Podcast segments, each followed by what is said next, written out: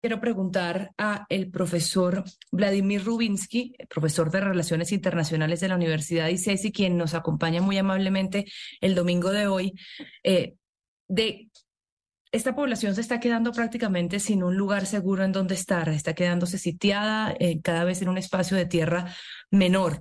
Eh, ¿Cómo ve esta nueva fase de la guerra y cuándo podría terminar? Muchas gracias eh, por la invitación. En primer lugar, eh, yo veo la situación eh, muy difícil en el sentido que lamentablemente hay poca expectativa que se puede cambiar el status quo en este momento. lo que pasa es que nosotros, yo creo que olvidamos hoy en día que las guerras siempre significa matanzas, significa que gente está perdiendo la vida. Eh, mm, yo creo que en este sentido las guerras no han cambiado su naturaleza desde los tiempos que conocemos las guerras en la historia de la humanidad. Lo que ha cambiado es eh, la forma en que nosotros estamos viendo básicamente la pérdida de las vidas de los seres humanos, eh, la pérdida de, de, las vidas de la población civil. Y yo creo que esto sí está generando una presión de la opinión pública que antes no existía. Y eh, para mí, otra vez, yo creo que la situación es muy difícil, es prácticamente eh, imposible eh, decir que van a cambiar las condiciones para la población civil en esta zona ah, del mundo, pero sí la opinión pública debe tener el impacto sobre las decisiones que van a tomar las personas que dirigen las tropas y las personas que ordenan el bombardeo, que ordenan unas acciones militares.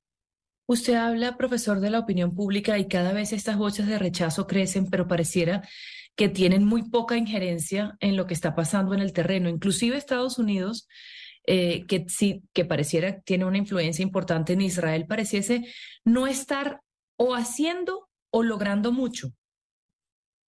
Eh, es muy buena pregunta, es una muy buena pregunta. Eh, desde mi punto de vista, la razón por qué eh, hay menos oportunidades para algunos de los actores claves del sistema internacional es precisamente porque vivimos los tiempos de transición. El orden internacional, el orden mundial tal y como lo conocemos después del fin de la Guerra Fría ya no está y lamentablemente no hemos llegado a un nuevo acuerdo sobre cuáles son las reglas de juego en este nuevo mundo del siglo XXI.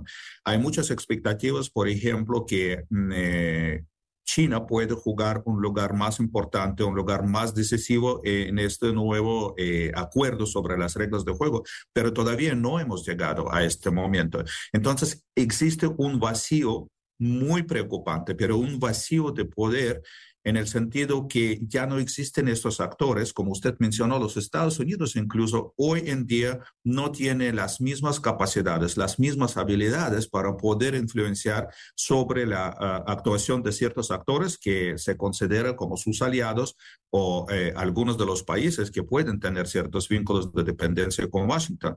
Pero cada vez hay mayor evidencia que esto ya no está ocurriendo y es es, muy eh, preocupante, pero es una realidad que vivimos en este momento. El, ejército israelí tomó Jabalia, luego Gaza y ahora está eh, por, por tomar Jan Yunis. Pero pues dicen que no va a ser muy fácil, que allí la resistencia está siendo mucho mayor porque jamás no querrá perder pues la segunda ciudad más importante y la primera ciudad del sur. ¿En qué va a parar esto entonces? Según el primer ministro israelí, eh, de Israel, eh, Benjamin Netanyahu, eh, Israel va a hacer todo lo que tiene que hacer para lograr sus objetivos. ¿Y cuáles sus objetivos? en primer lugar, según el gobierno de Israel, es poder hacer todo lo posible para liberar a los secuestrados, que todavía hay un número que incluso se desconoce el número preciso ah, de los rehenes que todavía están en el poder de Hamas, pero el segundo objetivo es eliminar la amenaza que proviene de Hamas y según Netanyahu, Israel está dispuesto a hacer todo para eliminar esta amenaza.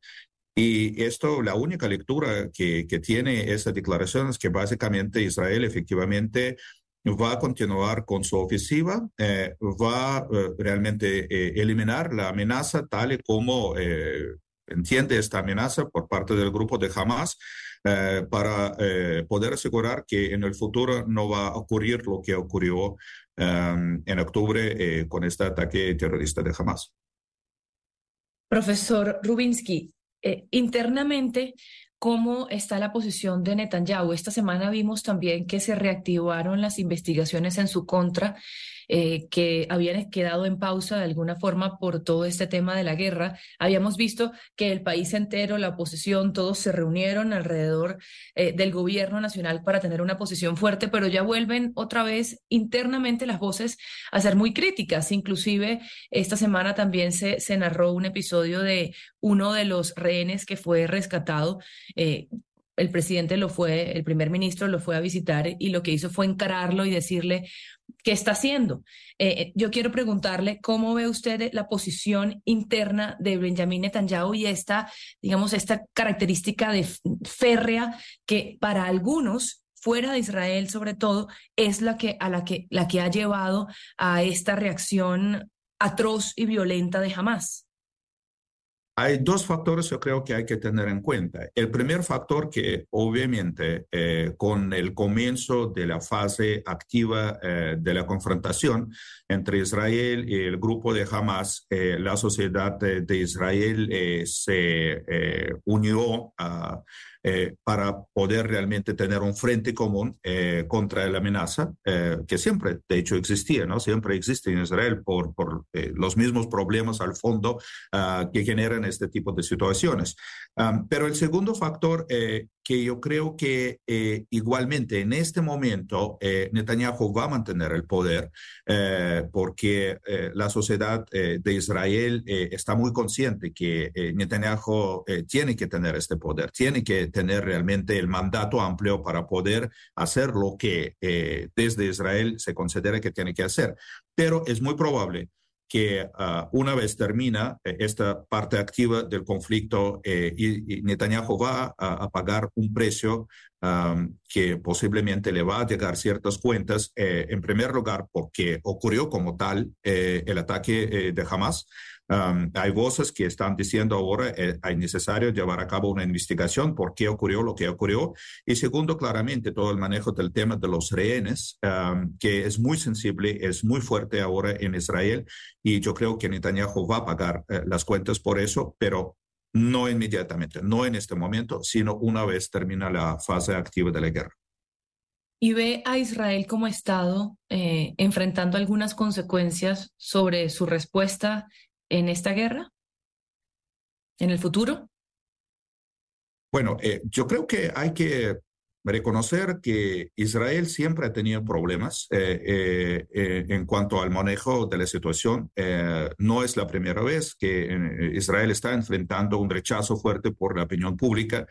La diferencia ahora, sin embargo, es que este rechazo es mucho más amplio que en las décadas anteriores. ¿sí? Em, Israel, eh, debido además por un manejo muy hábil por parte de Hamas, y hay que también reconocer de toda esta guerra mediática, porque aparte de lo que está pasando en Gaza, también sabemos y somos muy conscientes de de las peleas que tiene lugar eh, en el espacio eh, em, eh, mediático. Entonces yo creo que jamás está ganando esta guerra.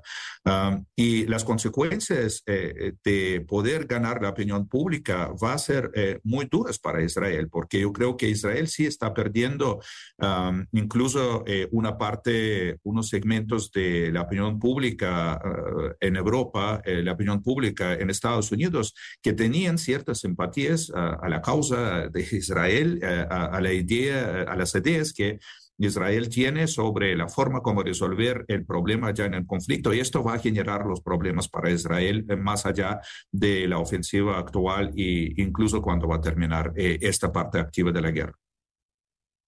Bueno, me llama la atención que usted dice que usted cree que a, este punto jamás está ganando esta guerra.